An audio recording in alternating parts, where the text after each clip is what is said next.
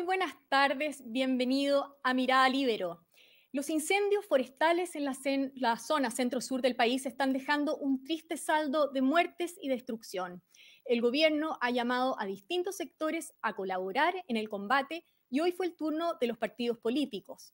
Hoy estamos con el vicepresidente de Demócratas, Jorge Tarut, quien estuvo hoy en La Moneda pero además cumplió un importante rol en la gestión de la ayuda que se recibió en los incendios del 2017, en particular con la llegada del supertanker. Jorge, buenas tardes, bienvenido y gracias por estar en Mirada Libero. Muy buenas tardes, muchas gracias a ustedes por, eh, por este momento para poder eh, opinar sobre un tema gravísimo que está ocurriendo en el país. Así es. Eh, bueno, usted como decía en un comienzo, ha tenido experiencia en emergencias como la actual. Recordemos que usted era diputado por el Maule en 2017, eh, cuando ocurrió la ola de incendios más destructivas de nuestra historia hasta el momento. Em, pero quiero partir preguntándole por la reunión que sostuvo eh, hoy en la mañana en La Moneda. Cuéntenos en qué consistió esa reunión y qué les pidió el gobierno.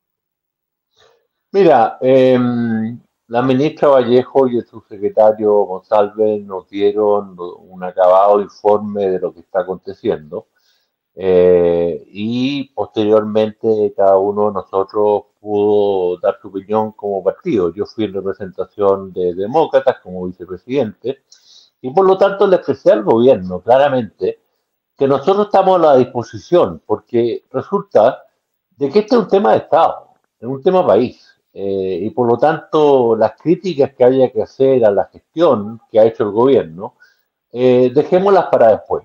Hoy día, ¿no es cierto?, hay que preocuparse. Hay gente que lo está pasando muy mal, gente que lo está perdiendo todo. Tenemos 26 fallecidos. Eh, es decir, es una crisis además que se puede agrandar. Las temperaturas altísimas, además, al parecer, hay pirómanos, gente malintencionada que está creando, ¿no es cierto?, el fuego en forma expresa. En consecuencia, que hay que movilizarse, ¿ya? Y le ofrecimos al gobierno que nuestros dos senadores, nuestros cuatro diputados y diputadas, toda nuestra gente va a estar a disposición de ellos. Incluso les dimos contacto directo en, en las regiones para que se pongan en contacto el gobierno y les pidan, ¿no es cierto?, lo que ellos deseen. Eh, algunos son diputados, diputados, etcétera, para movilizarnos. O sea, estamos a la disposición en estos momentos. Es un momento muy crítico. También aconsejé al gobierno con respecto a la ayuda internacional. Esto se lo dije desde el primer día. Eh, hay que abrir la ayuda internacional, eh, como lo hicimos el 2017. Em, solo le doy un ejemplo. Yo conversé personalmente con el presidente de Francia, con François Hollande, y le pedí, presidente, ayúdenos. Y claro, le pedí un tanquero, pero el presidente me dijo, mire, en este momento para Francia es difícil, pero vamos a ayudar. Enviaron 70 brigadistas. Bueno, si todos nos movilizamos, eh, si Cancillería se moviliza, si nuestros embajadores y embajadoras se movilizan, eh, no solo para conseguir elementos contra el fuego, también aporte económico, que sirven muchísimo. Eh, bueno, eh, viene muy de cerca, pero en ese entonces el embajador de Chile en Emiratos, Jean Paul Tarul, habló con el presidente de los Emiratos y consiguió una donación para combatir la emergencia de 5 millones de dólares. Mm. Y además, después se contactó con Qatar y consiguió otros 5 millones de dólares para la reconstrucción. Entonces usted comprenderá que si el gobierno tuviese cuatro o cinco embajadores así, bueno, las cosas estarían bastante positivas, sobre todo para la gente que lo está pasando mal. ¿Con qué sensación se quedó usted eh, al salir de, esta reunión? ¿Se sintió escuchado? ¿Sintió que, estas eh, eh, estos consejos, por así decirlo, eh, pueden ser tomados en cuenta? Mire, yo pienso, yo pienso que sí. Eh, pienso que el ministro Monsalve, eh, perdón, el subsecretario Monsalve es un hombre de experiencia política, con el cual además yo compartí la Cámara de Diputados. Entonces, yo creo que él tomó nota de, de lo que dijimos, quienes hemos participado activamente en el pasado en estas crisis, Y, otro punto más, que es muy importante, yo fui embajador en Australia también. Australia es el país mejor preparado para combatir incendios, porque ellos tienen todos los años.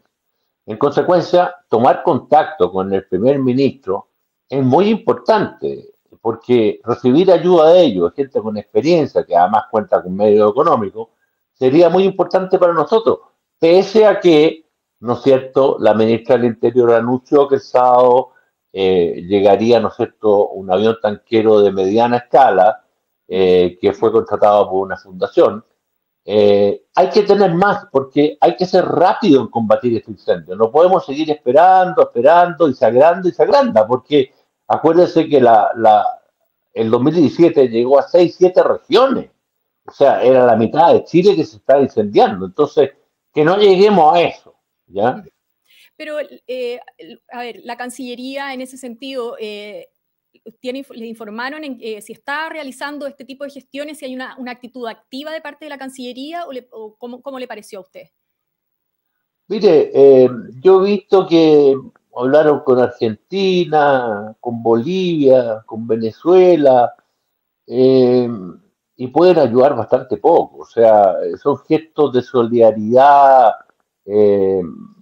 digamos que, que no va mucho más allá. Eh, hay que hablar con los países que realmente tienen los medios de poder ayudarnos eh, fuertemente y particularmente conseguir más tanqueros, tanqueros grandes, para que permitan una investida fuerte, ¿no es cierto?, contra los incendios. Entonces, eh, a ver, la ministra y la subsecretaria están de vacaciones. Entonces, ¿qué más puedo decir? Ahora, el gobierno también se reunió con los empresarios, también con autoridades del gobierno anterior ayer, eh, también dieron algunas propuestas. ¿Qué reflexiones hace sobre esta, esta actitud que está teniendo el gobierno de quizás pedir ayuda o pedir consejo? Eso a mí me parece positivo y me parece que los ex ministros del presidente Piñera hayan ido también, porque ellos tuvieron experiencia en, momentos de crisis. Eh, mire, hay momentos eh, como por ejemplo en los temas de la Haya, cuando fuimos demandados por Perú, por Bolivia, tuvimos una tremenda unidad monolítica y eso lo hace bien al país. O sea, en momentos difíciles, en momentos de crisis como esta, en momentos de unirse.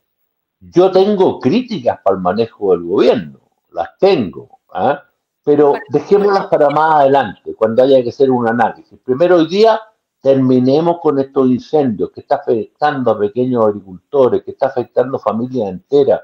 O sea, es una situación dramática la que se vive en terreno. Y eso es lo que hoy día el mundo político tiene que considerar. Ahora, lamentablemente se ha difundido información que revela la intencionalidad de algunos eh, de estos incendios. De hecho, el presidente de la Corma, Juan José Ugarte, señaló que hay evidencia de una inteligencia criminal algo de esto también se comentó el año 2017. ¿Qué opinión tiene usted al respecto?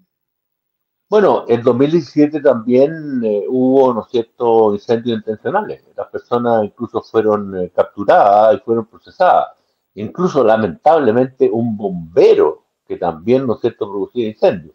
Eh, ahora, no sé, las informaciones que se han recibido, de que han habido disparos también, bueno, eso, eso es un peligro. Ahora, eh, el subsecretario Monsalve nos dio, nos dio garantía esta mañana de que ellos estaban muy atentos a ello, tanto las policías como las Fuerzas Armadas que están desplegadas, están muy atentos a esa situación, así que yo espero de que sean, muy vigilantes eh, ante cualquier situación de esa naturaleza. Ahora, en relación eh, a, esto mismo, siempre el foco ha estado puesto en la prevención, en evitar los descuidos, las negligencias. Eh, ¿Debiera cambiarse este foco y poner mayor ojo ahora en la intencionalidad de, los de estos fenómenos?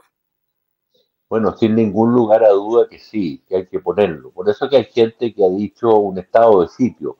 Pero yo eso no lo comparto, porque usted comprenderá que la gente que está siendo afectada, que ve cerca los fuegos de su casa, ponerla en estado de sitio, que no puedan salir de su casa, eh, no, no, no, no va, digamos, ¿ah? eh, es una medida extrema. Lo que hay que poner es más vigilancia, más vigilancia, ¿no es cierto?, en terreno de las Fuerzas Armadas, eh, de, de, carabineros, de la policía de investigaciones, eh, enfocarse fuertemente en aquello para descubrir a estos, a estos eh, delincuentes criminales que producen esto.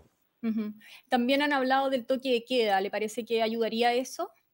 No, yo, yo no creo en un toque de queda cuando uno está con un incendio a 20 metros de su casa, o sea, no, no, no, compete aquello. sí, más bien me, refiero a que en el fondo eh, toque de queda para los lugares que hayan sido ya eh, evacuados. Eh, mire, es muy complejo, ¿ah? eh, es complejo. Yo creo que hay que consultarlo con la gente que está en el lugar, eh, lo que ellos, cómo se sienten ellos más tranquilos. ¿ah? Pero muy complejo aplicar un toque de queda. Muy bien. Ahora, decíamos en un comienzo que usted cumplió un importante rol en la gestión de la ayuda que se recibió en los incendios del 2017. Usted colaboró activamente además en eh, la coordinación de la llegada del supertanker que se hizo gracias a la donación de una chilena, Luciana Avilés. ¿Qué tan complicado fue eh, coordinar esa ayuda en particular eh, y bueno, y todas las ayudas que, recibió el país? Bueno, mire, yo no conocía a Lucy Avilés y fue a través de una amiga común en el Maule, María Pía Jovanovic, que ella me puso en contacto, me dijo, mira Jorge, le están impidiendo la entrada, ¿no es cierto? Algo que puede ser fundamental, que es traer un supertanque. Y ahí tomé contacto con Lucy, eh, me explicó que, bueno, prácticamente le cobraban hasta el agua, o sea, ya era de una mala fe increíble. Ahora, como yo tengo carácter eh, y cuando levanto mi voz, sea yo oficialista o de oposición, la levanté muy fuerte en la moneda, pero muy fuerte. Eh, no lo voy a contar los términos, porque se usan muchos chilenismos a veces que usé con algunos ministros, pero en definitiva ganamos ese gallito y autorizaron en definitiva el supertanque, pero costó, costó, eh, yo lo hice con una tremenda fuerza y bueno, y, eso, ¿no es cierto?, fue, fue un gesto eh, muy bonito de parte de Lucy Avilés, muy, muy bonito eh, ella vive en Estados Unidos, etcétera. Em, y ahora lo que me da mucha tristeza es que midieron si la persona era de derecha, de centro, de izquierda. Pero por favor, cuando el país está viviendo una tremenda emergencia, ¿cómo se les puede considerar una cosa así? O sea, hay que ser realmente muy fanático ya eh, para pensar en eso. Em, reitero, son emergencias país, por lo tanto gestos, gestos como eso, como ese, se tienen que valorar enormemente. ¿ah? Eh, una chilena que vive afuera hace tantos años, por último, lo deja pasar. Ella no lo dejó pasar, insistió, cateteó, como decimos un buen chileno, eh, y fue una alegría tremenda, fue un alivio para la gente ¿ah? eh, que estaba viviendo ese momento tan terrible.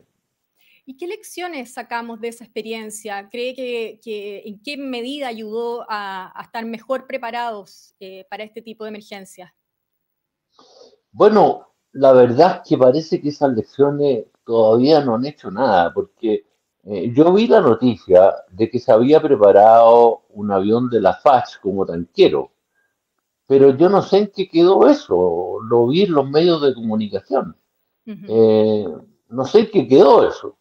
Ahora, yo entiendo que mantener un avión así solamente como, como tanquero eh, es, complejo para la Fuerza Aérea, digamos. ¿ah? Pero sí yo creo que debiese mantenerse eh, un contrato, ¿no es cierto?, con especialistas en esto, de que en caso de emergencia ellos no tengan más que 24 o 48 horas para estar en Chile, una cosa así. O sea, hacer un contrato, ¿no es cierto?, que obligue a determinada empresa seria, ya sea en Estados Unidos, en Australia, donde estén los más competentes, para mantener, ¿no es cierto?, esa posibilidad de recurrir en forma urgente al servicio de ellos. Perfecto. Por último, Jorge, quiero preguntarle, em, a ver, el presidente Boric aún no nombra al director de la Senapred, que, era, que es la ex ONEMI, y hoy el exministro Antonio Walker reconoció que el gobierno eh, había desvinculado un número importante de expertos de emergencia promovidos por el gobierno de Piñera que llevaban años en la ONEMI y que hoy necesitan recontratar para poder comandar eh, la emergencia. ¿Qué consecuencias puede tener esto para el combate de la emergencia? Bueno, a mí, a mí me parece un tremendo error, pues. Eh, porque la gente experimentada lo que se necesita en momentos como este. Eh, mire, es la ley de la vida, ¿no? La experiencia y la madurez se con los años, eso no se compra en un supermercado y tampoco se puede formar gente en un mes o dos meses. Entonces, desligarse de gente que tiene experiencia porque hayan sido de uno o de otro gobierno, sencillamente es una gran estupidez. ¿no? Muy bien. Bueno, Jorge Tarut, muchas gracias por haber estado esta tarde con Mirada Libero. Esperamos encontrarnos nuevamente con usted. Con el mayor agrado, pues. Muchas gracias a ustedes. Muy bien, yo también aprovecho de despedirme, agradeciendo por supuesto la sintonía de ustedes y en particular de la red Libero. Nos volvemos a encontrar pronto con un nuevo Mirada Libero.